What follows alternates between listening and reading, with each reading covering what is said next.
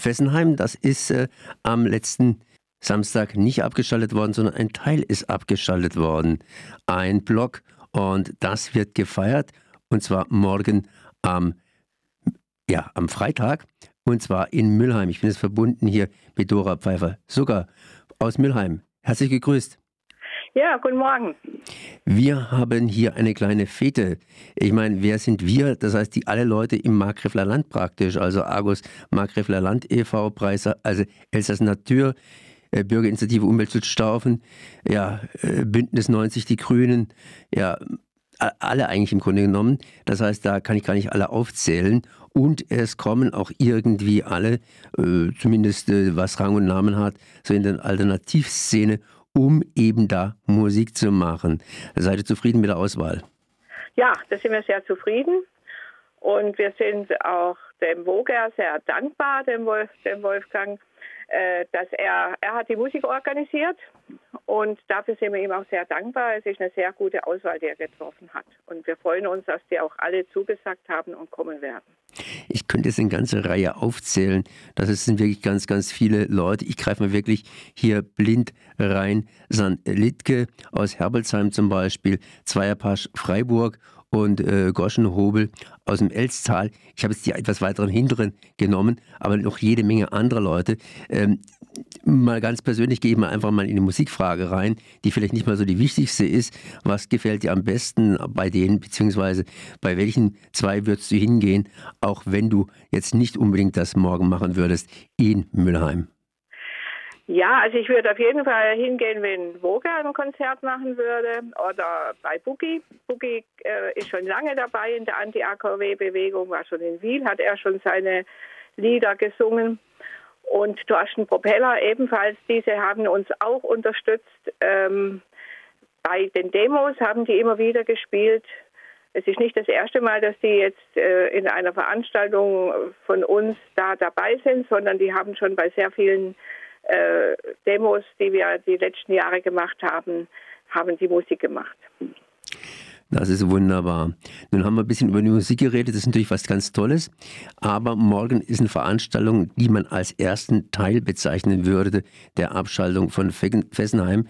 Wir reden ja immer von einem Etappensieg, beziehungsweise ich lese es immer, sprich, da gibt es noch eine zweite Abschaltung. Und äh, wenn man hier in der Szene drin ist, dann weiß man natürlich ganz klar, dann geht es erst einmal darum, wie wird das Ganze geregelt mit der sogenannten Endlagerung wie das so schön heißt. Das heißt, was passiert mit dem Atommüll und so weiter. Mal eine Frage an dich hier. Ähm, wie siehst du das jetzt mit Fessenheim? Seid ihr insofern zufrieden, dass es in diesen beiden Etappen das Ganze abgeschaltet wird? Oder habt ihr da noch irgendwo ein größeres Fragezeichen? Ja, da gibt es schon noch Fragezeichen. Also erstmal sind wir sehr froh, dass jetzt der Block 1 abgeschaltet, wird, abgeschaltet wurde und dass bei dem Block 2 die Betriebsgenehmigung nicht mehr gilt. Die ist aufgehoben und, so, und deshalb ab 30. Juni, Juni ist die aufgehoben und da soll dieser auch vom Netz gehen. Aber es bleiben die Brennelementebecken, die nach wie vor für die nächsten drei, vier Jahre eben ein gewisses Risiko darstellen.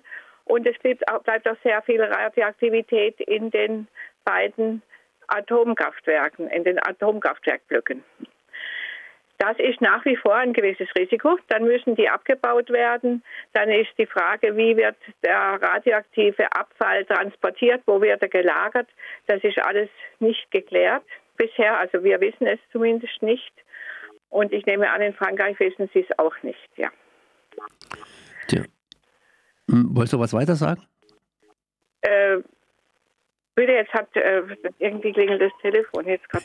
Ja, gut, sowas kann einfach passieren. Ähm, wenn man jetzt mal sieht, wir haben. Hallo? Bitte? Hallo, Entschuldigung. Ja, ja, ja, das ist einfach live. Sowas muss live sein und dann passieren solche Sachen. Kein Problem. Das heißt, wir haben natürlich hier auch Folgendes. Wir haben da irgendwo den Fluss und wie ich immer sage, auf der einen Seite ist Frankreich, auf der anderen Seite Deutschland. Wir sind hier auf der deutschen Seite. Äh, wie beurteilst du eigentlich die Situation? Das heißt, hier haben drei Länder und in dem Falle vor allen Dingen zwei Länder oder zwei Bevölkerungsgruppen, die Elsass und die Badener, gegen äh, dieses Atomkraftwerk mobil gemacht. Und die Badener waren ja immer so ein bisschen behindert, weil wir sind ja nur Deutsche und die Franzosen, äh, ja gut, die sind Franzosen. Ähm, das heißt, wie war das denn überhaupt, äh, diese Stilllegung von Fessenheim? Kannst du da irgendwie ein Resümee ziehen oder irgendwas dazu sagen, äh, wie du es empfunden hast, hier von deutscher Seite in Frankreich operieren zu müssen? Äh, wart ihr irgendwie anerkannt, beziehungsweise äh, wart ihr hier zufrieden mit den Möglichkeiten der Einflussnahme, da ja die Grenze durchaus schon ein bisschen, bisschen die Politik auf der West- und auf der Ostseite auseinanderzieht? Also die Zusammenarbeit mit unseren französischen Freunden war sehr gut. Der Widerstand gegen die Atomkraft ist ja traditionell schon seit Ende der 60er Jahre, war die ja immer trinational. Man hat immer zusammengearbeitet, in Wiel bereits, aber auch bei den anderen Standorten, Kaiser Augst und so weiter. Und von Anfang an äh, war man gegen, gemeinsam gegen das Atomkraftwerk Fessenheim. Und wir haben das äh, zusammen mit unseren französischen Freunden, äh, haben wir den ganzen äh, Protestaktionen auf französischer Seite auch durchgezogen. Die haben sie angemeldet. Äh, die waren mehr oder weniger die Verantwortlichen. Wir haben organisiert. Das hat sehr gut zusammen funktioniert.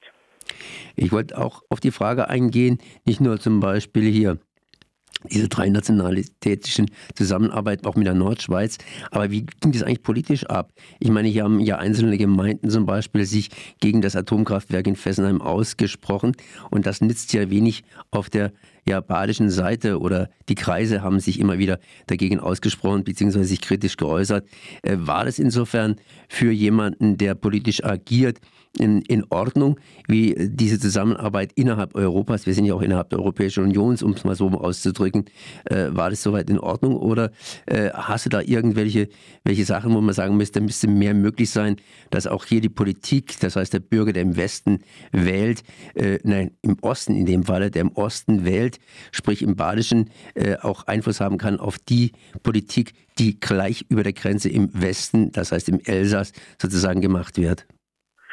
Ja, das ist eine schwierige Sache. Wir haben ja die Ländergrenzen und wir haben die Autonomien. Also ähm, meine, den Einfluss nimmt man, indem eben Protestaktionen gemacht werden, indem auch Politiker von deutscher Seite in dem Fall jetzt in Frankreich vorstellig wurden äh, bei ganz bis ganz oben bis zum Präsidenten und äh, gebet, darum gebeten haben oder gefordert haben, dass das Atomkraftwerk endlich stillgelegt wird. Also das war unser Ministerpräsident Winfried Kretschmann, das war der Umweltminister Franz Untersteller.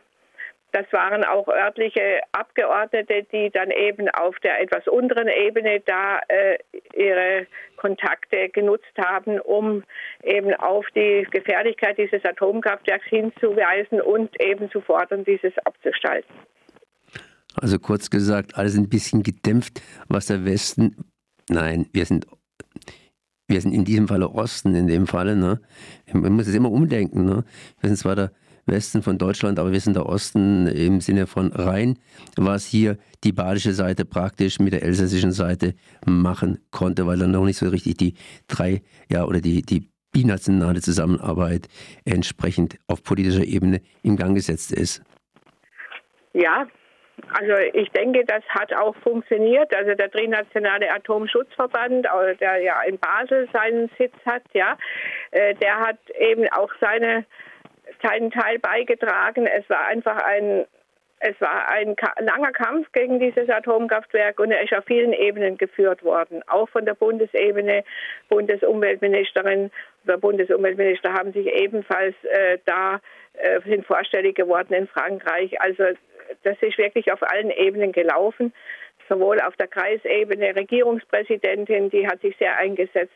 Also das sind es ist wirklich der Widerstand gegen dieses Atomkraftwerk ist in den letzten Jahren auf allen Ebenen gelaufen. Das war zwar nicht immer so, aber das hat sich so nach der Katastrophe von Fukushima, da sind vielen die Augen aufgegangen. Da ist dann hat man doch etwas Sorge und Angst bekommen und da ist dann auf also wirklich auch auf den unteren Ebenen wie Landratsamt und und Gemeinden, dann hat man doch mal immer wieder mal in Frankreich vorstellig geworden hat gesagt, also ja, es ist halt doch gefährlich, dieses Atomkraftwerk.